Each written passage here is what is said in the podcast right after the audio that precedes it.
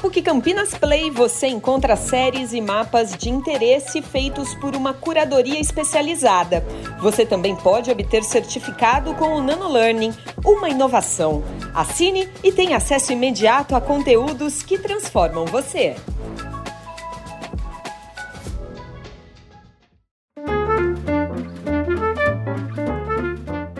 Olá, internautas, bem-vindos a mais um episódio do Olhar Contemporâneo, o podcast da PUC Campinas. No dia 7 de setembro de 2022, o Brasil comemora seu bicentenário da independência. Nesses dois séculos de história, o país viveu uma série de momentos conturbados e de rupturas democráticas, de interferências externas e de ameaças à sua autonomia. Atualmente vivemos novamente um período de incertezas e de temores de que o processo democrático possa sofrer abalos que afetem a imagem do Brasil como nação independente e soberana. Para falar sobre a história do Brasil no período e sobre o significado da independência nos dias atuais, eu, Marcelo Andriotti e meu colega, o jornalista Carlos Giacomelli, vamos conversar com a professora Ana Rosa Cloclé da Silva, doutora em História e docente da PUC Campinas, e com o professor Marcel Sheida, mestre em filosofia e docente do curso de jornalismo. Bem-vindos, professores, obrigado pela participação. E vamos começar nosso bate-papo pedindo uma opinião de vocês. O que define a independência de um país? Podemos começar, professora? Oi, Marcelo.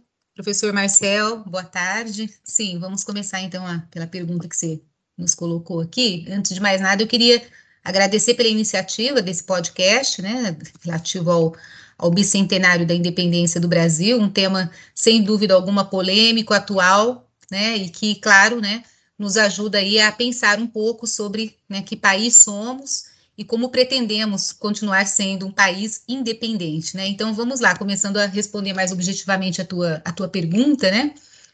É... o que é ser um país independente? Né? Acho que a definição para um país independente ela pode ser muito objetiva, é, no sentido de que a, um país independente é aquele que se caracteriza pela conquista e também, claro, preservação né, da sua soberania em termos políticos, mas também em termos econômicos. E isso tanto no plano interno quanto internacionalmente, uma vez que é, esse, essa autonomia, essa soberania, ela deve passar pelo reconhecimento de outros países também soberanos, né? Ou seja, um país independente é aquele que tem total autonomia para cuidar das suas, das suas coisas internas, né? Por exemplo, a economia, a política, a educação, dentro de um determinado limite geográfico, que são as suas fronteiras, né? Que tem autonomia para se autogovernar, né? De acordo com os interesses do povo e segundo, claro, as tradições e convicções desse mesmo povo, né? Sem, portanto, que haja né, a possibilidade, ou pelo menos o direito de outro país interferir nisso. É, portanto, ser capaz de definir né, sobre também o regime político. Então, mesmo um país que vive, por exemplo, um regime ditatorial, né, ele, essa é uma definição que foi estabelecida, ele é independente nesse sentido e isso é reconhecido. Né? Então, de modo geral e muito amplo, é isso. Então, eu se você me permite, eu não sei se eu posso fazer isso na sequência aqui, é, será que é disso exatamente que nós estamos falando quando nós nos referimos aos 200 anos da independência do país, né? Quando nós falamos das comemorações do bicentenário, dos 200 anos da independência do Brasil, nós estamos aqui nos reportando a um dos principais marcos cronológicos, que é 1822, né, por isso o bicentenário, que se refere mais precisamente a uma dimensão desse processo, que é a separação política dos territórios americanos da monarquia portuguesa em relação à sua metrópole que acontece naquele ano, né? Ou seja, a separação política entre Brasil e Portugal, cujo resultado mais evidente foi o nascimento de um novo Estado. Né? Uh, mas essa visão ela é muito simplificada, né? Porque além de reduzirmos o significado da independência a esse sentido da separação política com Portugal, ela tende a ser também reduzida a um significado episódico, né? O 7 de setembro, o suposto grito do Dom Pedro, as margens do Ipiranga, né?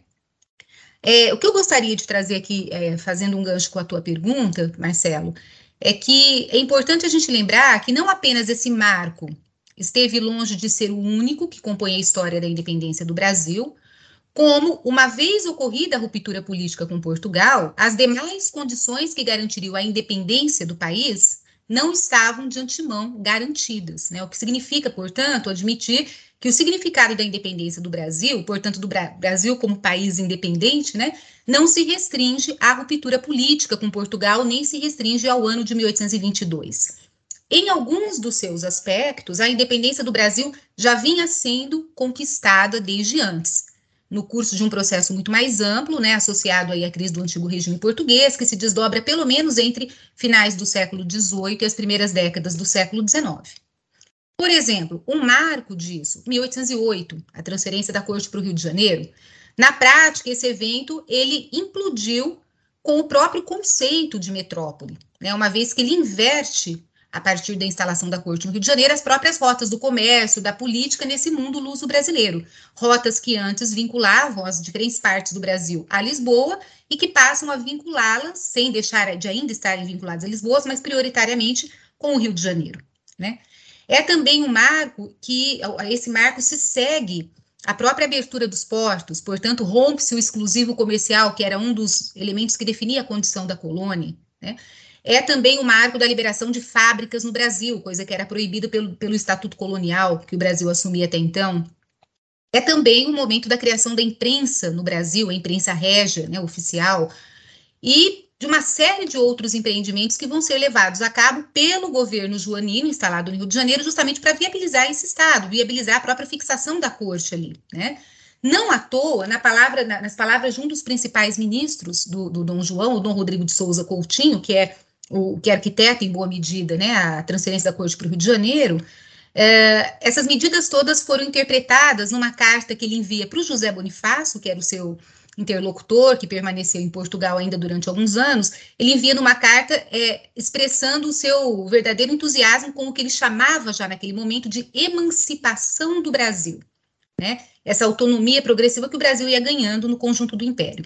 Um outro marco decisivo, como você sabe, é 1815, a elevação do Brasil a Reino Unido, a Portugal e Algarves, né? Então esse marco ele dá uma tangibilidade à ideia de nação, governo próprio, né, com território definido e equiparado juridicamente a Portugal. Junho de 1822, né, assim, meses antes da, da, da, do marco do 7 de setembro, né, a decisão que o próprio príncipe regente Dom Pedro, junto com seu Conselho de Estado, tomam de reunir a Assembleia Constituinte, na verdade, um conselho de procuradores, né, é, a partir de eleição de deputados, que pudesse, naquele contexto, é, definir, né, enfim, uma constituição para o Brasil, né, ainda que unido a Portugal. Ou seja, né, é, não dá para a gente restringir a 1822. Assim como, após esse marco de 22, essa condição de país independente continuará sendo construída.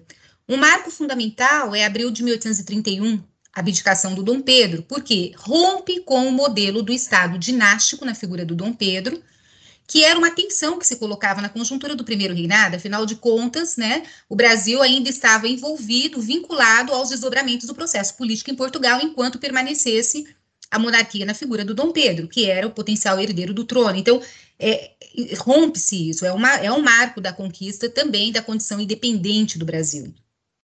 Outra questão fundamental, né, não estavam garantidos, né? Os elementos queriam aí preservar a suposta unidade territorial do Brasil. Então, isso vai sendo construído também a posteriori, vários projetos de tipo regional, mesmo local, tensionam esse arranjo. Os projetos separatistas, né, do período regencial, já do, do primeiro reinado, Confederação do Equador, do período regencial e assim por diante. Também esse, essa condição de país independente dependeu de uma, de uma Constituição, que só viria a ser otorgada, uma Carta Constitucional, em 1824, né? E da sua implementação e vigência sobre todo o território, coisa que, como sabemos, não foi fácil, né? Então, é, dependeu ainda um elemento fundamental do reconhecimento internacional da independência do Brasil. Portugal, por exemplo, só vai reconhecer a independência do Brasil graças à mediação da Inglaterra em 1825, agosto de 1825, ou seja, né, ainda não era reconhecida a condição do país independente. Os critérios de cidadania, e, portanto, quem deveria ser o povo, né, cidadão que compõe esse Estado Nacional, foi algo, né, um, um longo caminho, né, a ser percorrido de conquistas, de lutas, enfim, né. E um elemento essencial para finalizar aqui, né, não estava constituída e não nascia simultaneamente ao novo Estado em 1822 uma nação e uma identidade de mesmo tipo, ou seja, uma identidade nacional, né? É, esse também vai ser um investimento fortíssimo, né? A criação de uma nacionalidade, a criação de uma identidade de mesmo tipo, que se desdobra ao longo do século XIX, né?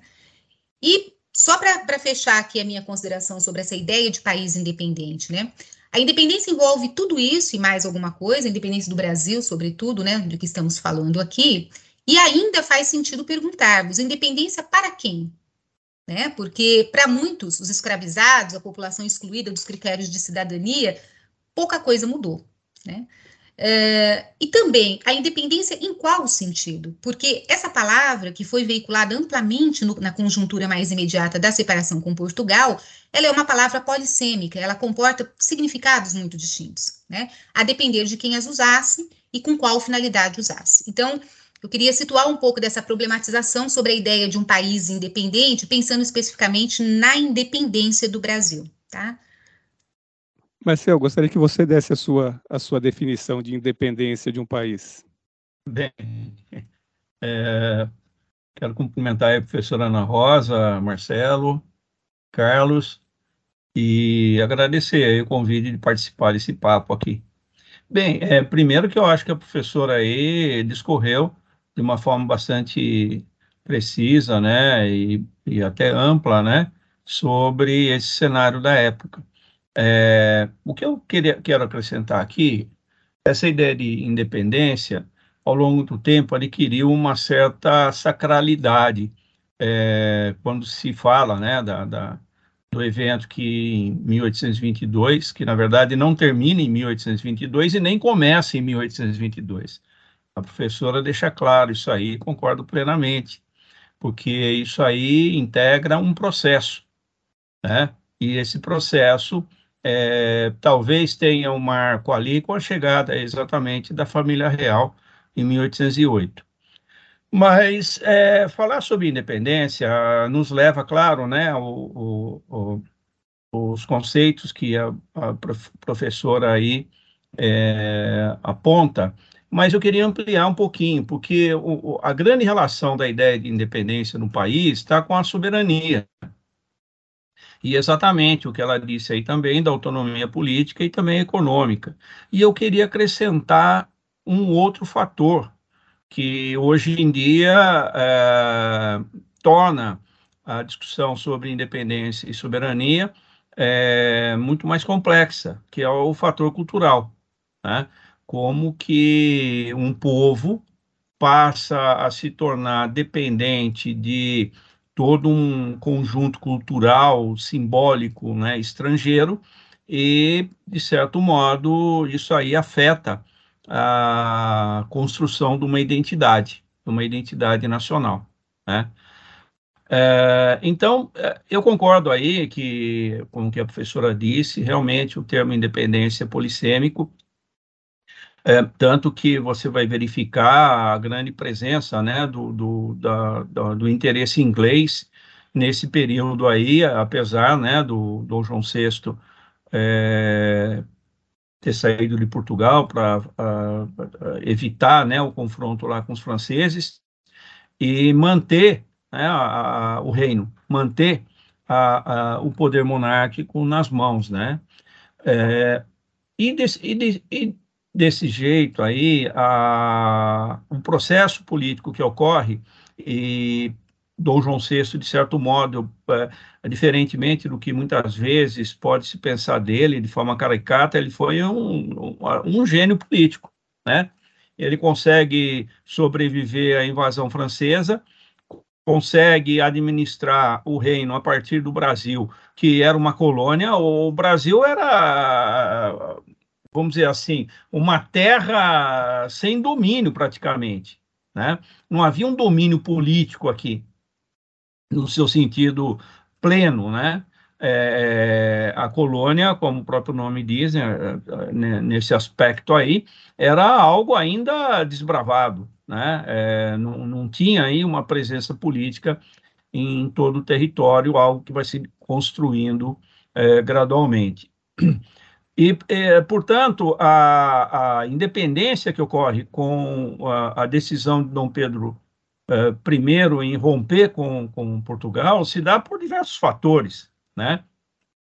E essa independência aí vai é, encontrar uma série de obstáculos ao longo do tempo, né, como as revoltas uh, regionais, né, uh, que vão ameaçar a, a unidade, né, do, do Brasil, e isso aí é sufocado a preço de muito sangue também.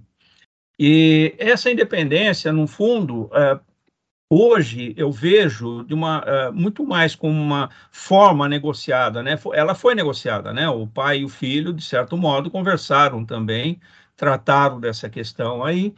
E mesmo a resistência, porque o Dom João VI vai reconhecer um pouco mais tarde, porque em, ah, no próprio Portugal havia uma corrente muito influente contra a independência do Brasil, né? A, a, a, principalmente parte da aristocracia e, e, comerciantes portugueses que dependiam muito né, dos negócios aqui com a colônia, é, eram contrários né, à, à, à independência. Como também havia uma, uma corrente forte lá em Portugal que era opositora ao regime monárquico. Tanto que Dom João VI volta para Portugal, vai haver uma reorganização política lá do regime, né? Portanto, eu, eu, vejo hoje, se você pensar o que é independência, é um termo, concordo, polissêmico, ele tem vários sentidos, né? Eh, no meu modo de entender, ele se relaciona muito com a ideia de soberania, que também é um conceito extremamente complexo, né? porque nenhum país, eh, se você pensar em autonomia, considerando que ao longo do tempo, desde 1822, o Brasil vai se estabelecer como uma nação que vai é, firmar acordos os mais diversos e se relacionar com as mais diversas é, nações, né? e vai estabelecer diálogos diplomáticos e também, se você pensar uh, no, nos tempos mais recentes, como a influência cultural também uh, chega a manchar e até, de certo modo, uh, desidratar uma busca de uma identidade nacional. Né? Então, é, é, eu penso que é um tema ainda em aberto, Marcelo, e é difícil dizer a definição. Formalmente, podemos dizer, o Brasil constituiu por uma Constituição, rompeu com o Portugal, né?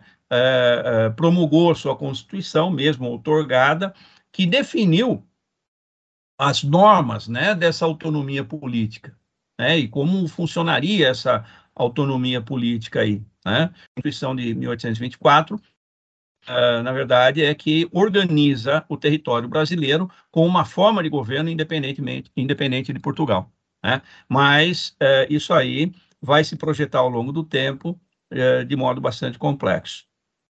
Olá, Marcel, professora Ana, Carlos falando, prazer estar aqui com vocês nesse podcast.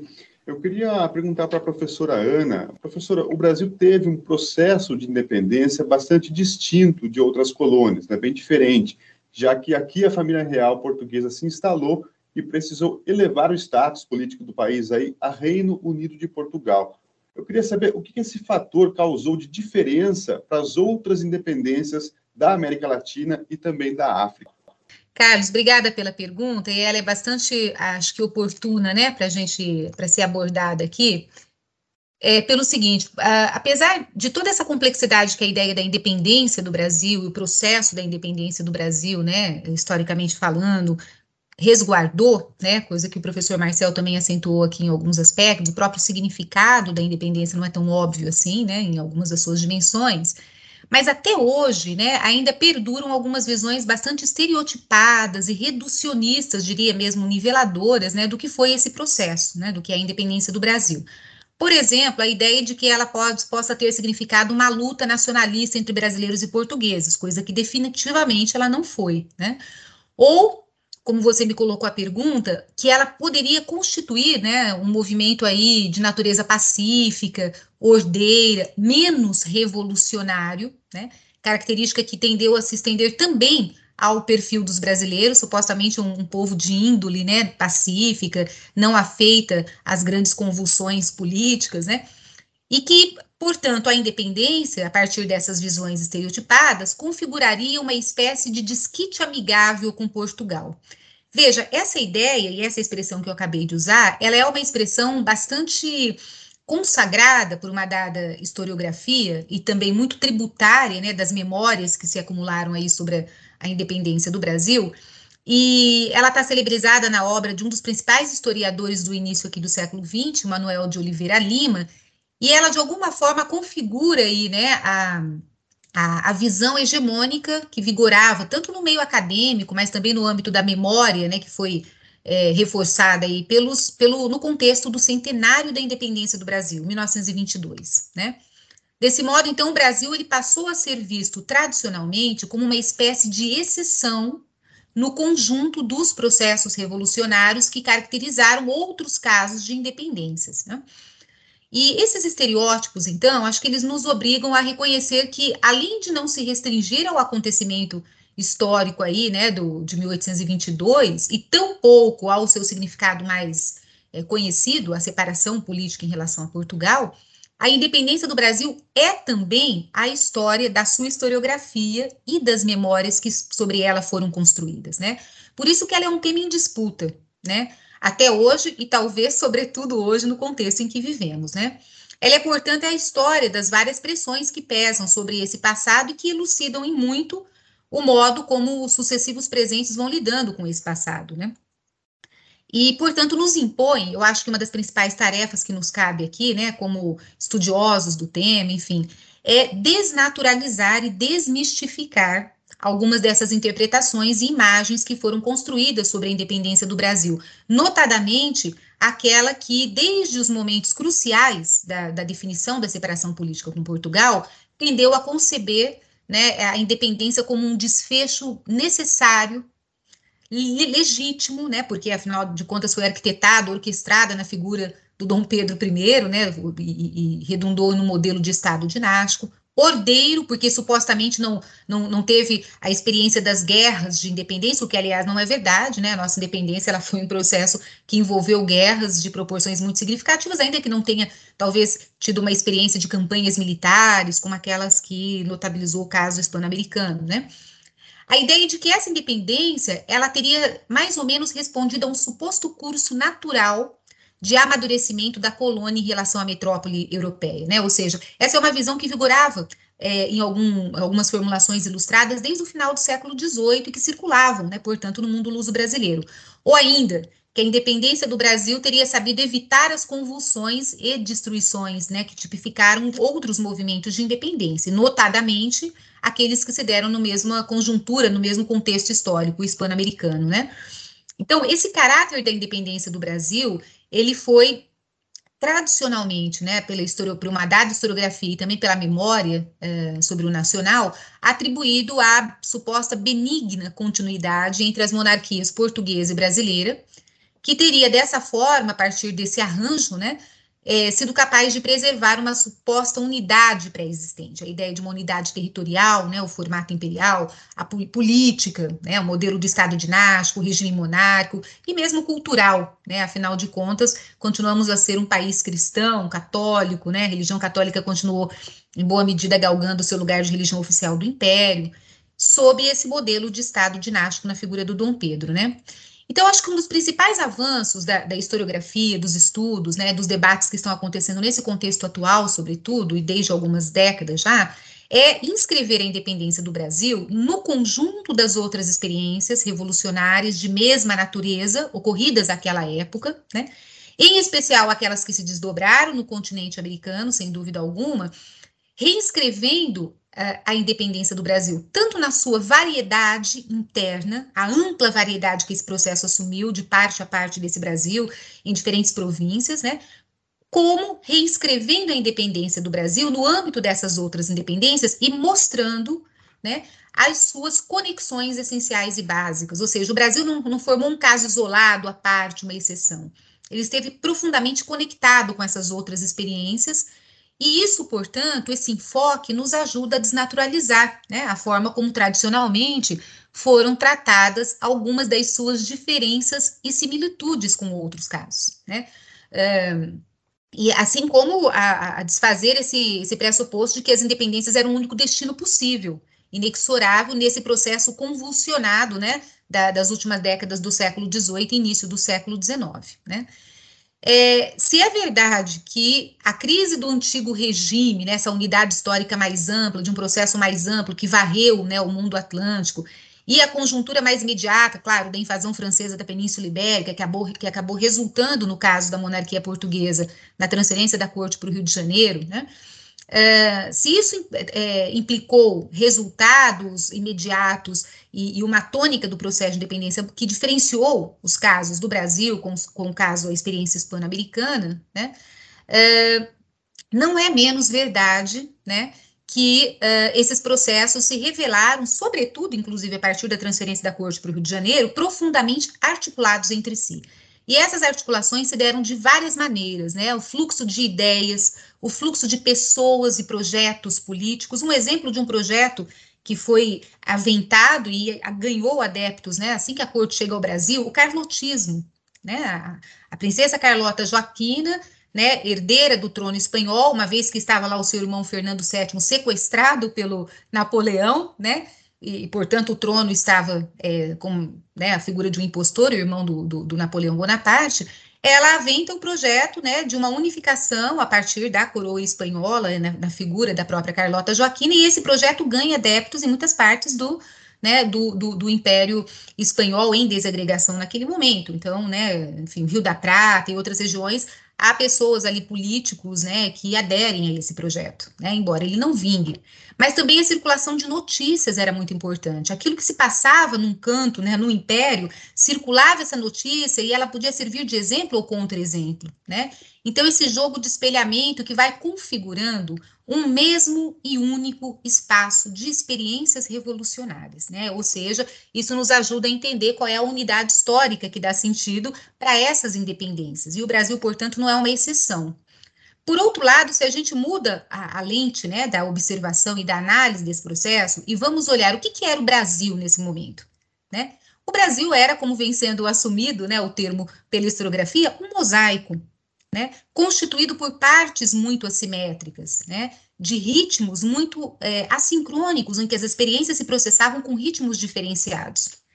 Essas assimetrias que foram sendo, em boa medida, é, sedimentadas né, ao longo da própria experiência colonial, da formação da sociedade colonial, uma coisa era ser brasileiro né, na capitania da Bahia, outra coisa era ser brasileiro na capitania de Minas Gerais ou no Rio de Janeiro, enfim, né, isso é, comportava significados muito distintos do que era viver em colônia, né? Ela também será responsável pela projeção de projetos alternativos de futuro no momento né, é, da, da, ruptura luso-brasileira. Portanto, né, esses projetos que acenavam né, com a multiplicidade dos muitos tempos e espaços aí dos Brasis, como vem sendo chamados, nos impede de pensar que a independência foi algo, uh, teve como epicentro o Rio de Janeiro, a partir de um projeto arquitetado ali por um grupo, né, que disputava ascendência sobre o Dom Pedro, e teoricamente é, se projetou e foi ganhando a adesão das outras províncias. Né? Ela é muito mais plural e as tensões são muito maiores do que isso. Né? Isso não nos autoriza, então, é, ou seja, isso na verdade nos obriga a pensar a independência né, como um processo multifacetado, né? É, distoante em algumas das suas tendências do modelo de Estado unitário, por exemplo. Né? Então, nesse sentido, eu queria dizer que é, quando a gente se pergunta, né, é, por que, que o Brasil preservou uma certa unidade e tentando de alguma forma contrapor isso, né, com outros casos em que a fragmentação territorial deu origem a uma série de estados nacionais, um, predominantemente com o regime republicano, né, é importante a gente é, estar atento que essa não foi a única alternativa disponível, né. Se é verdade que as coisas aconteceram é, e se desdobraram de uma certa maneira, nas condições históricas daquele momento, elas poderiam né, perfeitamente terem se sucedido de outra, tanto no caso do Brasil quanto no caso hispano-americano, porque lá também houve né, tentativas de projetos de Estado unitário. O próprio projeto bolivariano né, ainda que pensando no modelo republicano, extremamente centralista, ele era um projeto de pretensões né, é, unitárias, né, agregar outras partes do antigo Império Espanhol. É, no Rio da Prata também. E no caso do Brasil, né, o projeto de Estado unitário também não era consensual. Né? A, o projeto republicano ele foi aventado em várias circunstâncias. A ideia do separatismo ela foi uma condição concreta daquele momento. Tá? Então, eu queria aproveitar a tua pergunta justamente para problematizar esse aspecto, né? As naturalizações é, com as quais a gente costuma tratar o tema da independência e acho que esse é o momento oportuno para desfazê-las. Ótimo, professor. Agora, é, Marcel, queria explorar um pouquinho aí a sua experiência como jornalista e como analista político. Eu queria que você falasse um pouquinho do papel da imprensa e das instituições públicas e da sociedade civil na independência e também o papel atual na consolidação da autonomia política brasileira. Nossa, isso aí dá uma, um, uns 20 podcasts aí, Marcelo. É. bem, é, então vamos lá. É, considerando que é, havia várias, vários fatores em, em jogo e, vários, e, várias correntes, né, nesse período aí, é, disputando né, seus interesses políticos, né, nós vamos verificar que a imprensa introduzida no Brasil é exatamente com a chegada de Dom João VI, porém, paralelamente com uma iniciativa eh, de um brasileiro que nessa época estava vivendo na Inglaterra, que era o Hipólito José da Costa. Né? É, ele vai é, escrever, né, editar, imprimir o Correio Brasiliense a partir de Londres. E essa obra dele vai ser muito importante porque é um documento, até os dias de hoje, que se contrapõe à publicação oficial que era a Gazeta do Rio de Janeiro, né? A Gazeta do Rio de Janeiro uh, tem a primeira circulação em setembro de 1808 e ela funcionava mais como um diário da corte, um diário oficial da corte, né, em que eh, se publicavam os atos do rei e ao longo do tempo começou também a incorporar notícias, né, da corte, principalmente no Rio de Janeiro. Porém, a, a, os primeiros, as primeiras notícias que eram publicadas na, na na Gazeta do Rio de Janeiro, vinham de Portugal, vinham da Europa, uh, e tratavam exatamente da resistência de Portugal em relação à invasão dos franceses. Essa, essa a imprensa, a rigor, até 1822, não teve a, a, uma influência uh, nos processos. Por quê? Primeiro, porque havia censura, né?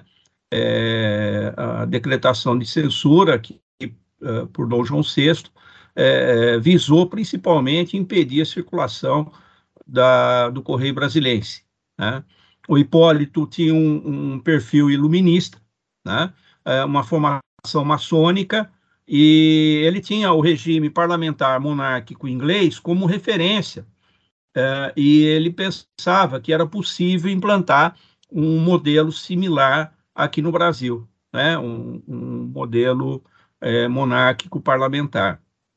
E ele vai defender, eh, na época, a Gazeta Rio de Janeiro é o primeiro documento escrito por um brasileiro a circular no Brasil, a defender, por exemplo, a abolição dos escravos, a introdução da indústria, a criação de universidades aqui no Brasil.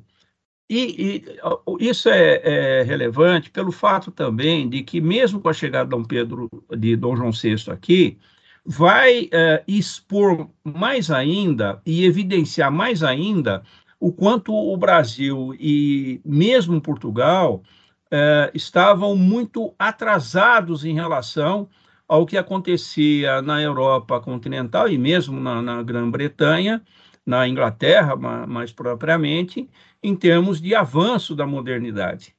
Né? A, a, a, imprensa, por exemplo, livre já funcionava na, na, na, Europa continental e também na Inglaterra. Havia disputas, etc. e tal, mas a, a ideia de liberdade de imprensa já, de certo modo, estava consolidada na Europa nesse período aí, enquanto que no Brasil o controle da imprensa evitava uma das razões né, alegadas né, da, da, da censura na imprensa aqui, era evitar uh, que o Brasil abrigasse né, as ideias revolucionárias e antimonárquicas que percorriam a Europa por meio do livro, principalmente. Né? Porém, em 1822, uh, ah, a partir de mil, quando o, o Dom João VI vai embora, a partir de 1821, o que, que o Dom Pedro, uma das primeiras medidas de Dom Pedro I aqui como regente, foi abolir a censura à imprensa, né? o que vai evidenciar uma certa característica dele que se opõe à, à visão tradicional dos portugueses que defendia a monarquia, que era um perfil mais liberal. Né? Dom Pedro I é uma figura muito interessante, porque ele era o leitor do Hipólito José da Costa, ele, é, é, é, ele foi, inclusive, maçom, né? apesar da, da, da, da, presença do catolicismo, ele também, e vai acontecer um fenômeno interessante no Brasil, porque ao mesmo tempo que o, o imperador né, era sagrado né, pela, pela Igreja Católica, ele dava os pulinhos dele no, na maçonaria. Né? Como também outros aristocratas, né? Ah, ah, mas isso aí é parte da complexidade, né, e das grandes contradições de, de, desse período e também da personalidade de Dom Pedro, que ao a, abolir a censura, a partir de 1821, o que vai aconte, acontecer principalmente no Rio de Janeiro é a proliferação de periódicos impressos. Né? É, então, nós vamos encontrar no Rio de Janeiro, nesse período aí, é, vários, é, várias publicações impressas, geralmente elas tinham um, quatro páginas, no máximo oito páginas, né? É, é, hoje eles usam o termo, a época já usava né, o termo fólio, né? que era uma equivalente hoje, algumas publicações, pelas características de impressão, eram um pouco menores do que um formato A4, era mais é, é, similar ao formato letter, né? É, e alguns até menores. E eles circulavam no Rio de Janeiro em, em pequenas tiragens, né? era difícil algum, como por exemplo a Gazeta do Rio de Janeiro, que circulava com cerca de 300 exemplares, porém era distribuído né, para algumas outras grandes cidades do país, né, as capitais de províncias, né, e, e para, de certo modo, direcionar as ordens né, da, da corte para os altos funcionários uh, do governo. Mas essa proliferação da, da, da, imprensa no Brasil vai registrar a, a, o grande conflito que há entre os segmentos, né? Entre os portugueses monarquistas entre uh, portugueses que defendiam a independência também aqui do Brasil, mas apoiavam a instalação de uma monarquia sob o comando de Dom Pedro I, e também até segmentos republicanos, né, que se opunham a, ao regime monárquico. Então, vai essa imprensa que surge vai ser importante para o debate, mas é um debate ainda restrito à, aristocracia, a, a quem sabia ler e escrever, porque a maioria da população era analfabeta, né? E, no entanto, era o pessoal que tinha um controle econômico na, na, na, do país e também o acesso ao poder, né? É, tanto que uh, o próprio Dom Pedro I depois vai publicar artigos num jornal chamado Espelho, lá a partir de 1821, 1822, e ele vai assinar uh, os seus artigos com um pseudônimo. Né? É claro que, ao longo do tempo, a, a partir do momento em que o espelho começa a circular, uh, já vão desconfiar que aquele artigo era publicado por Dom Pedro I, porque ele escreveu os artigos para se defender dos ataques que ele recebia de outras publicações. Né? A, a, imprensa, portanto, a, teve um papel importante para alimentar o debate naquele momento, mas a decisão de Dom Pedro I em eh, romper com, com Portugal, com as cortes portuguesas, né, é, eu creio que decorreu muito mais da própria construção política dele, da própria experiência dele em olhar o mundo a partir é, é, do Brasil, do que uma influência é, da imprensa. É claro que Dom Pedro I também lia livros, né? E essa, essa, esse perfil liberal dele, inclusive, chegava a conflitar com um perfil mais conservador, uh, em defesa da monarquia absolutista da esposa dele, então, né, da, da princesa, da imperatriz Leopoldina, né? A, a, e esse, esse caminho que ocorre uh, no Brasil, a maioria da população brasileira, de certo modo, fica alienada, né? Apesar da, da, dos movimentos insurrecionais, né, regionais no Brasil, em que havia algumas lideranças é, cultas, né, como foi, por exemplo, a Confederação do Equador, mesmo a insurreição em Pernambuco, é, é, faz com que Dom Pedro I tenha uma perspectiva da, da, da, é, do país que vai desaguar na independência em razão também, porque ele tinha um espírito mais é, liberal e também ele tinha um, um, espírito de insubordinação. O Dom Pedro I não viveu tão subordinado ao pai, né? É, ao longo da vida e ele, o Dom João VI fazia questão de, dele ficar afastado, né? É, porque havia um grande temor, né, típico da monarquia à época, é, dos filhos golpistas, dos filhos que armavam para assumir o poder, é, derrotando o pai de algum modo ou até matando-o, né? Então, o, o, Dom João VI mantinha Dom Pedro I afastado um pouco daquele, daquela rotina da corte. Então, ele vai adquirir, assim, um perfil de maior independência como indivíduo, né? E um indivíduo que aprontou muito, né? Ele não era, vamos dizer assim, obediente ah, por exemplo, aos votos do matrimônio, né? Ele era um sujeito mulherengo e é, é, tem histórias de que ele chegava, né, com o Chalaça, que foi um grande amigo dele, inclusive numa época que ele não tinha dinheiro, ele chegava a assaltar, né, algumas fazendas ali, algumas chácaras ali no Rio de Janeiro para roubar cavalo, é, cavalo é, é, estavam ali disponíveis, né, em, em, em, estábulos, né, ele entrava de madrugada, à noite, com chalaça, roubava, e aí ele a, a, ferrava o, o, cavalo, né, queimava o cavalo com o símbolo da corte, e depois vendia a um preço é, vantajoso, né? Então, é, isso mostra um pouco um perfil dele como indivíduo, como sujeito independente. E, é, portanto, eu não, não vejo que o Dom Pedro I, ao decidir romper com Portugal, estivesse muito influenciado por uma visão política de um projeto de país, né? É, como aconteceu, por exemplo, em alguns uh, países aqui ao redor da América Latina. Né? Se você vê o movimento bolivariano, Simão Bolivar, por exemplo, Bolívar, né? vão, uh, tem uma visão de projeto de, de, de Estado, de, de, de país. O Dom Pedro I não tinha bem essa, uh, uh, essa visão. Quem vai ser muito importante nisso, no entanto, é o José Bonifácio de Andrada, né, que vai ser o grande mentor nesse, nesse período aí, que vai ajudar a construir todo o processo de organização do Estado brasileiro e da unidade territorial. Né? Uh, então, eu, a, a, imprensa, uh, Marcelo, não vai, ter um, não vai ser decisiva. Ela vai ser um fórum de debates de uma minoria que vai, de certo modo, apoiar posteriormente Dom Pedro I com a independência. Né? Porém, uh, nós vamos ver que a imprensa vai se amoldando.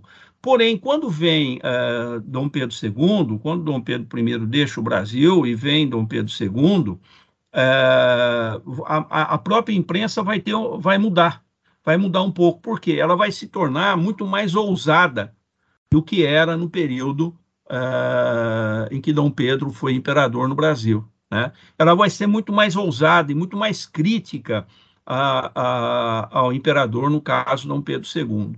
Né? Bom, mas aí, é, como eu disse, vai, vai, vai render muito, muita coisa. Eu queria aqui ressaltar, no entanto, para quem é, gostaria de conhecer um pouquinho esse, esse debate, é conhecer a obra do Hipólito José da Costa. Né?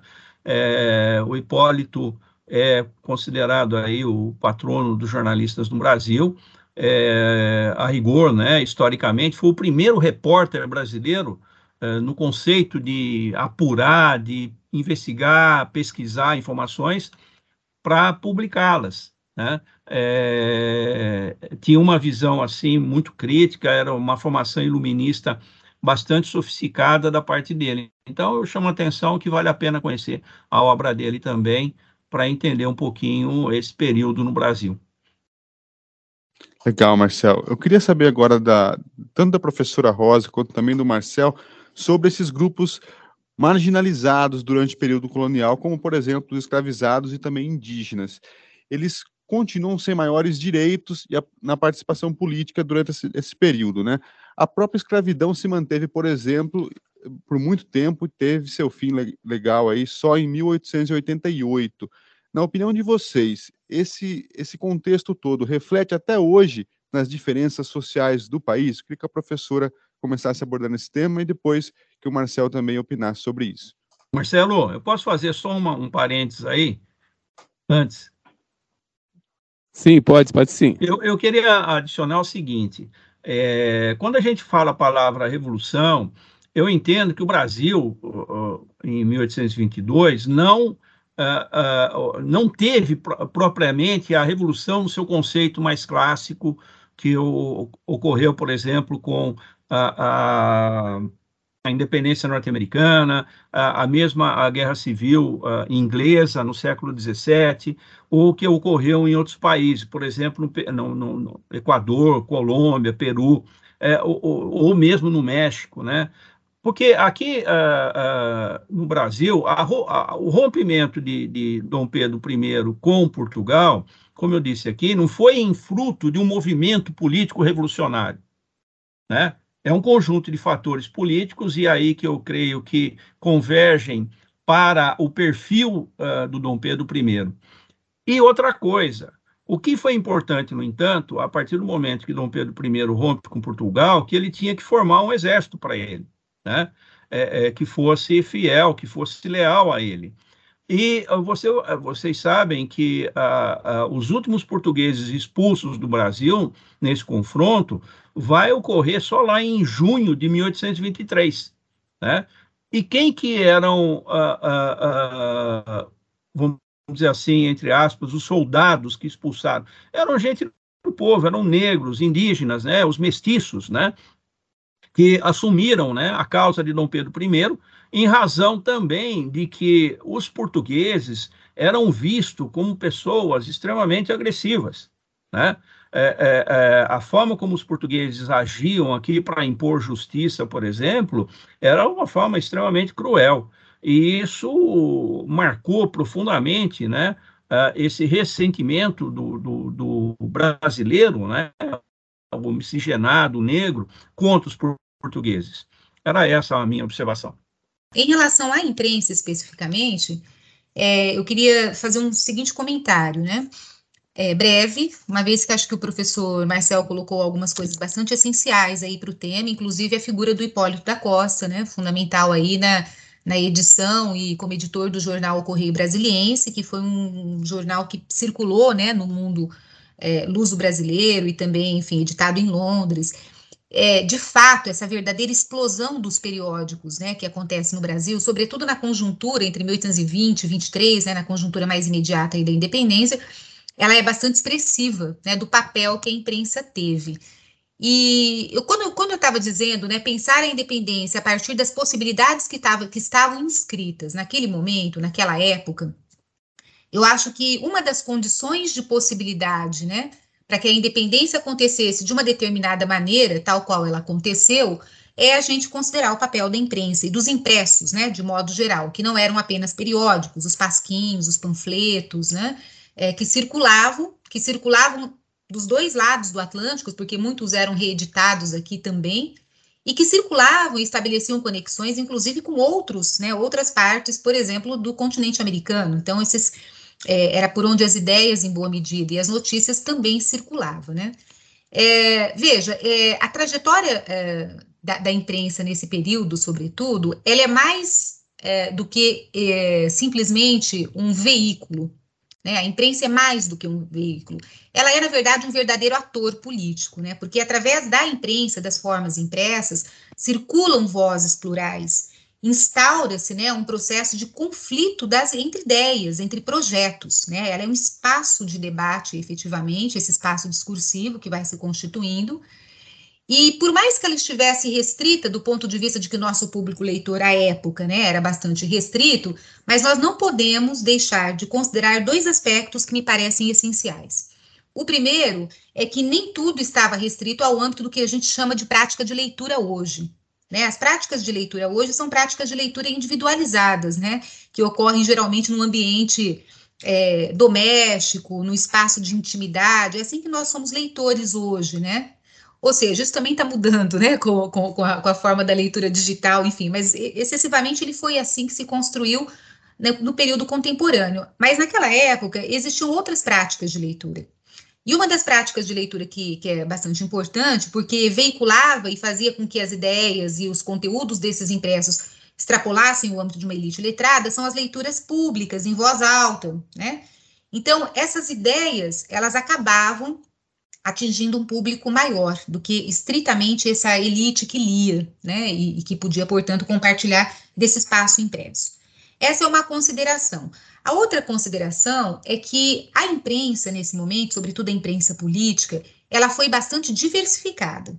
Nós estamos longe de falar aqui de uma única tendência, de uma tendência que supostamente vai é, aderir ou mesmo ser laudatória aí, né, ao Dom Pedro. Essa é uma imprensa, né, mas nós temos uma imprensa bastante é, também, né, é, distoante desse projeto político, distoante da ideia de um adesismo à figura do Dom Pedro, né, e Através desses impressos, ela, ela configura uma das dimensões da ruptura da qual estamos falando aqui quando falamos desse processo revolucionário da independência, que é aquela ruptura que se instaura no plano dos conceitos, do vocabulário político que a imprensa passou a veicular através desses vários impressos, né? E esse vocabulário político, onde apareciam termos antes nunca, talvez, né, é, conhecidos e, e, e, circular, e que circulassem dessa forma, como, por exemplo, Constituição, Constitucional, Cortes, Despotismo, né, esses conceitos, né, que eram palavras aí carregadas de significado, elas tentavam, né, esses conceitos tentavam, na verdade, expressar justamente o inédito das experiências vivenciadas naquele momento, né, era uma tentativa de expressar essas experiências.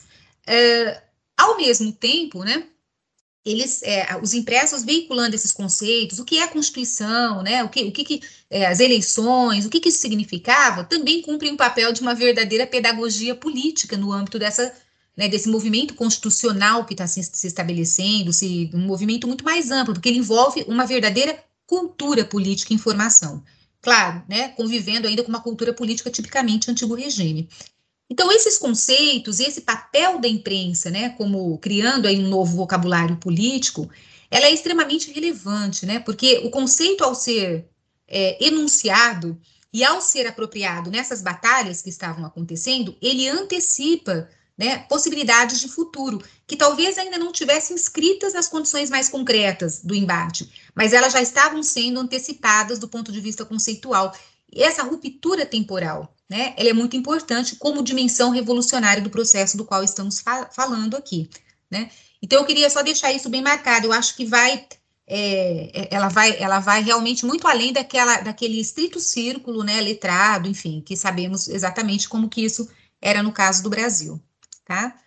A atuação desses segmentos, né, é, os escravizados, os livres pobres de cor, né, que era uma, em algumas regiões, em algumas províncias, eram a maioria da população, casos de Minas Gerais, que eu tive a oportunidade de estudar um pouco mais a fundo, era impressionante, né, quantitativamente, como é que essa, não era minoria, né, era a maioria, efetivamente, e mais recentemente o, o interesse despertado pela participação do, de indígenas em diferentes partes aí, né, do Brasil. Então, à medida em que a gente começou a se interessar por essas participações, e a gente deve isso também, em boa medida, né, aos avanços da própria historiografia, como, como disciplina, como área do conhecimento, nós começamos a desvendar outros conteúdos revolucionários da independência, para além da, da ruptura política, do surgimento de um novo Estado, né? Porque esses atores, é, por mais que eles tenham sido marginalizados do ponto de vista, primeiro da história, segundo da historiografia, das memórias né, que se construíram sobre a independência, eles tiveram uma atuação decisiva em alguns contextos. Eles efetivamente se mobilizaram. E se mobilizaram de formas muito diversas, né? não houve uma tônica única. Em alguns casos, se alinharam efetivamente à opção da ruptura com Portugal e do adesismo à figura do Dom Pedro. Né? Houve mobilizações nesse sentido.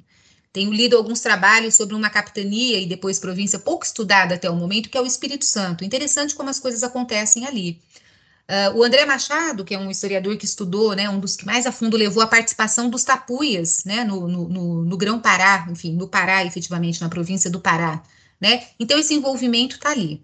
E, obviamente, escravizados, né, e tanto aqueles que efetivamente estavam ali na condição do cativeiro, né, os, os escravizados, quanto aqueles que eram descendentes e, e, e, e também compartilhavam dessa condição, do estigma da cor, né, e da origem social.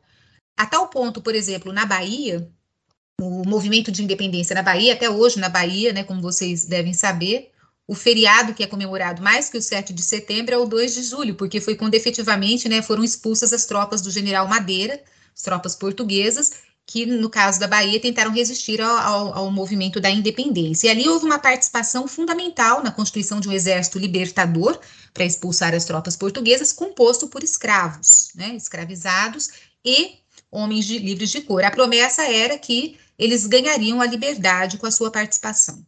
Então, veja, houve essa participação, assim como houve, Carlos e Marcelo, uh, assim como houve a participação também de mulheres no processo de independência, né? Não apenas da, da Imperatriz Leopoldina, que teve uma atuação no círculo da corte, né, importante, interlocutora do José Bonifácio, sabemos hoje disso, graças a uma série de trabalhos que também vem é, estudando a participação da Leopoldina, né?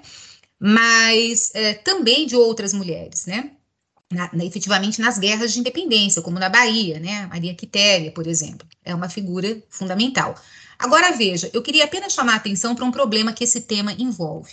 Se por um lado considerar a atuação desses atores, né, que até então, até recentemente tinham sido marginalizados pela historiografia também, considerar a participação é reforçar e atentar para outros conteúdos revolucionários da independência, o que é extremamente positivo, né, na minha forma de ver. Por outro lado, nós não podemos correr o risco né, de uh, julgar o passado com os olhos do presente. O que eu quero dizer? Os desdobramentos da escravidão, os desdobramentos, a marginalização desses segmentos, muitos que foram apartados a uma efetiva condição de cidadania, né, no sentido mais político, sobretudo, é, ela tem desdobramentos muito claros, muito atuais, né, nas desigualdades que atravessam a nossa sociedade hoje. Né? Isso acho que é inegável, cada vez mais inegável, né? E também nos, na sua dimensão cultural, né? Quando nós estamos falando do racismo estrutural, esse racismo se constrói no decorrer né, desse processo, né?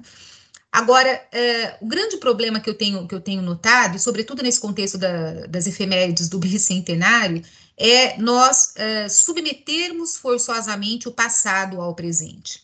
Por exemplo, olhar para o passado, sabendo que hoje, né, uma, talvez uma das conquistas mais relevantes seja o protagonismo das mulheres, né, isso em várias instâncias, em vários meios, né, e apenas porque isso é possível hoje, achar que isso também era possível no passado e dizer as mulheres foram protagonistas da independência. Não, elas não foram.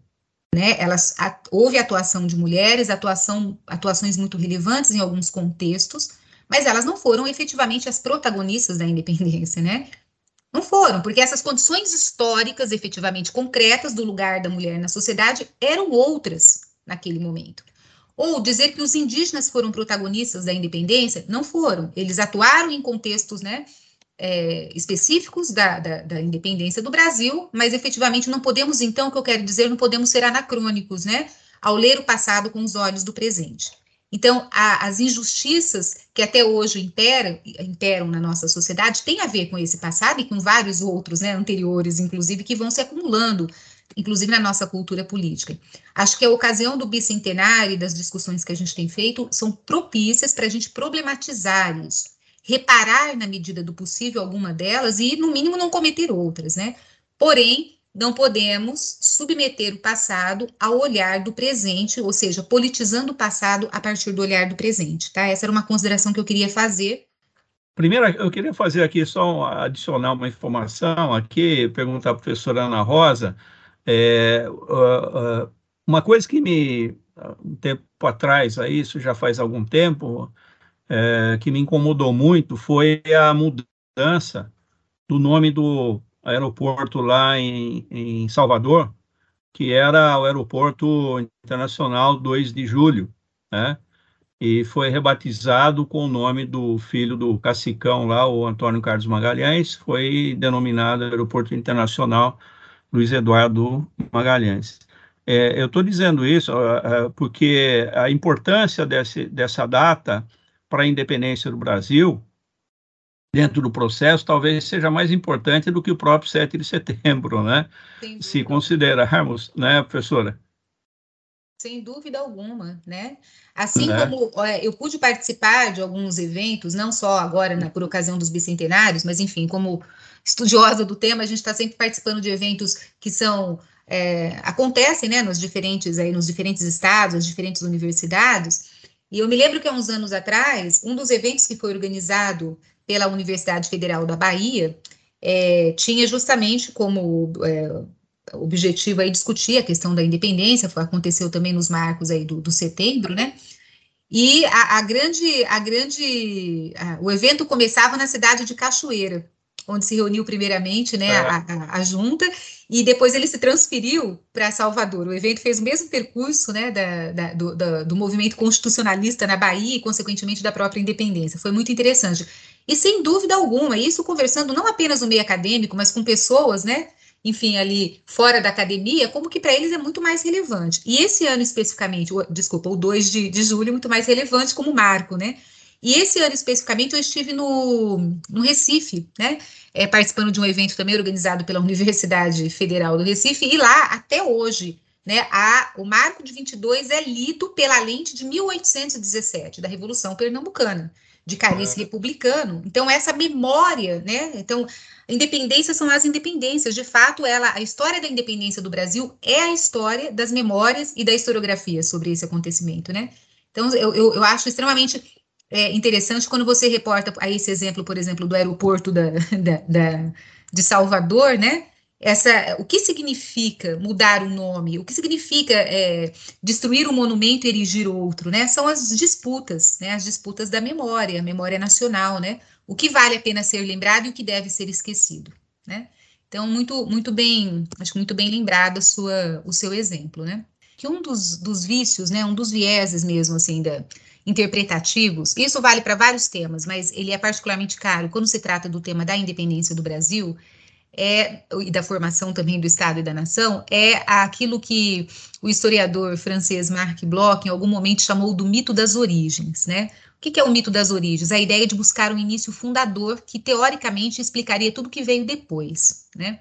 Veja, a independência do Brasil, como a gente começou falando aqui, eu e o professor Marcel também, ela não se restringe ao marco de 22, né?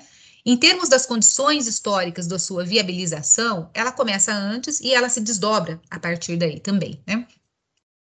Mas veja, é, todos esses acontecimentos que foram se encadeando e criando as condições de possibilidade histórica da independência do Brasil, nenhum deles, nenhum desses acontecimentos, é, ele, ele, ele possui a condição, né, de explicar ou determinar diretamente a independência do Brasil. Nenhum deles é suficiente para explicar a independência do Brasil, né?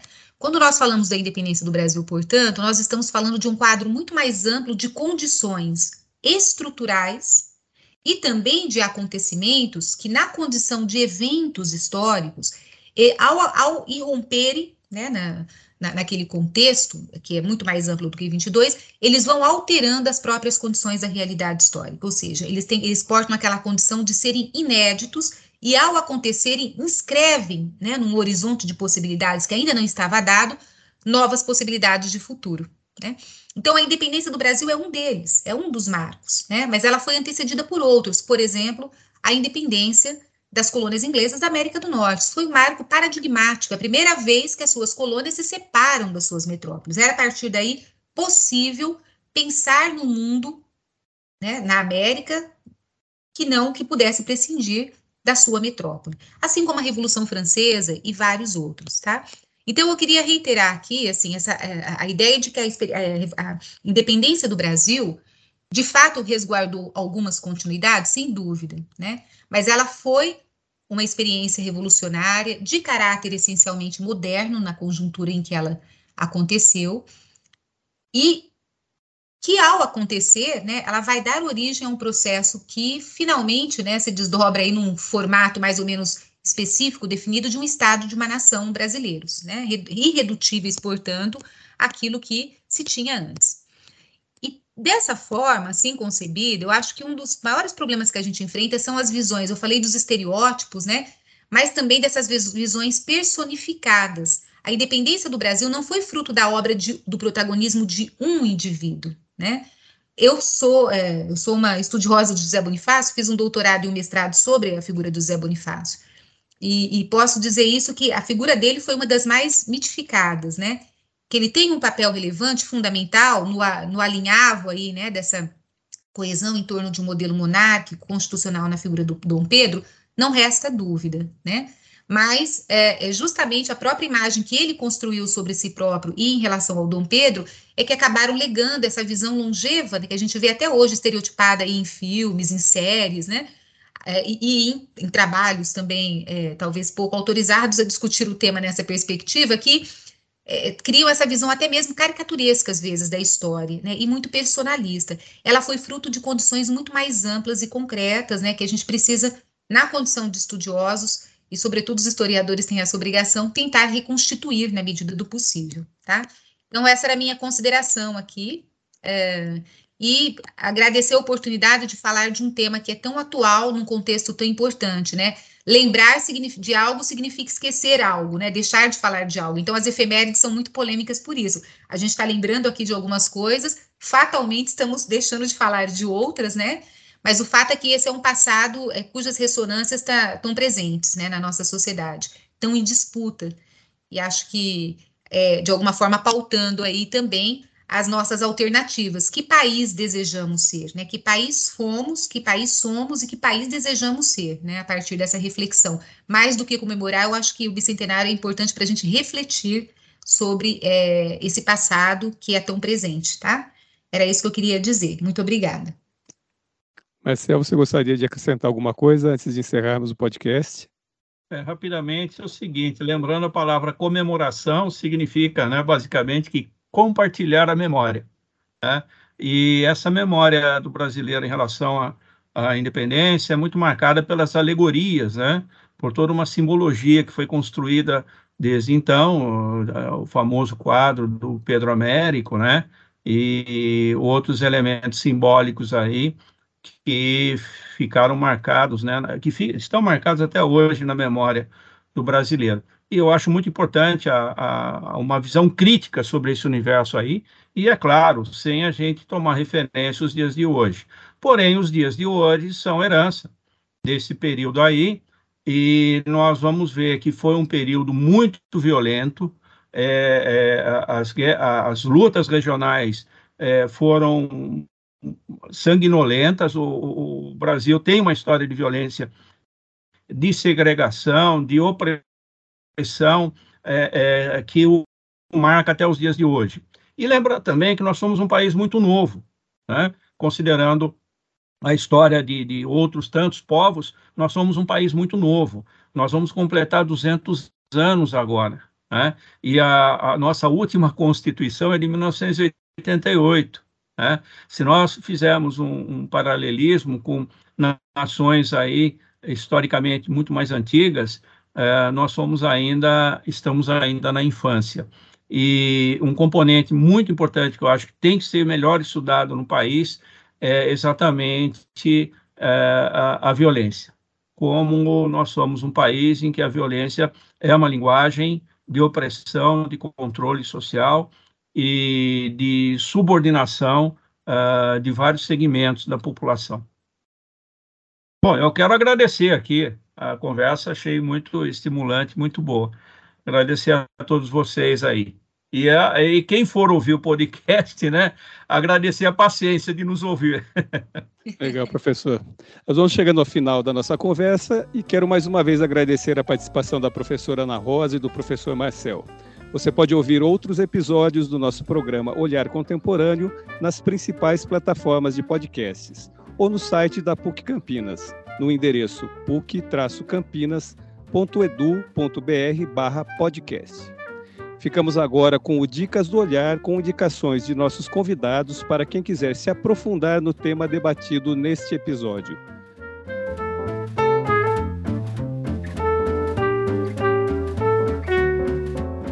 indicar, na verdade, aqui ah, alguns trabalhos que eu acho que são fundamentais para o tema, né? É, eu tive a honra de participar desse projeto, que se desdobrou em alguns volumes. Um deles, né, é esse que eu tenho em mãos, organizado pelo professor Istvan Yankso, da USP, cujo título é Independência, História e Historiografia, que reúne aqui algumas das principais acho que contribuições né, que vão mostrar essa pluralidade do que foi a independência do Brasil em seus diferentes quadrantes, né, e algumas ideias centrais na minha, na minha leitura, tá? É, não sei se cabe aqui nas minhas indicações, eu gostaria de fazer jus a uma colega aqui da PUC, é, que é a, a, professora Juliana Gesueli Meirelles, né, que trabalhou no, seus, no seu mestrado e também no seu doutorado com a cultura impressa, especificamente com a Gazeta do Rio de Janeiro. Então, já que falamos de imprensa aqui, eu gostaria de lembrar o livro dela, né, Política e Cultura no Governo de Dom João VI, é uma colega, além de tudo. E, e também, recentemente aqui, nós lançamos um livro, sexta-feira passada, inclusive, eu estava em São Paulo para esse lançamento, como coautora né, de uma coletânea, organizada pelo professor João Paulo Garrido Pimenta, meu colega da USP também, é um dos maiores especialistas atualmente na minha, na minha leitura sobre a independência do Brasil, né? O livro foi inicialmente uh, publicado em espanhol por uma editora de Madrid no ano passado, e o, a Edições 70 da Almedina pediu o direito de tradução, então o livro tem como título E Deixou de Ser Colônia, uma história da independência do Brasil. Então, fiquem com essas três indicações que eu acho que elas podem contribuir bastante aí com, com essas ideias, né, esclarecimento dessas ideias que a gente desenvolveu aqui, o aprofundamento, obviamente, da perspectiva historiográfica sobre o tema. Obrigada, viu, Marcelo? E obrigada, Carlos. Eu estou aqui, né, com uma que eu acho que é uma obra que é interessante, inclusive é, com um texto bastante agradável, que é a biografia de Dom Pedro I pela Isabel Lustosa, que é uma historiadora também, jornalista, e ela tem a, a biografia de Dom Pedro I, que eu acho muito interessante. É um texto que flui de forma maravilhosa e ela ingressa, né, inclusive, na tentativa de traçar elementos psicológicos do, do, da formação de Dom Pedro I, né? É, a Isabel Lustosa também tem uma obra que é muito importante para entender a imprensa nessa época aí, que chama-se Insultos Impressos. E ela a, revela nessa obra aí a, a diversidade da imprensa na, no Rio de Janeiro nessa época, a explosão que houve, né, é, com os diversos é, segmentos lá, porém, uma característica é que é a chamada imprensa doutrinária, né? E uma das grandes, o atributo, né? O que configura a imprensa doutrinária é que ela era feita por alguém ou por duas, três pessoas que escreviam e editavam para expressar muito mais uma ideia num, numa visão mais egoísta, né? A egoísta no sentido de domínio de uma ideia por parte do indivíduo.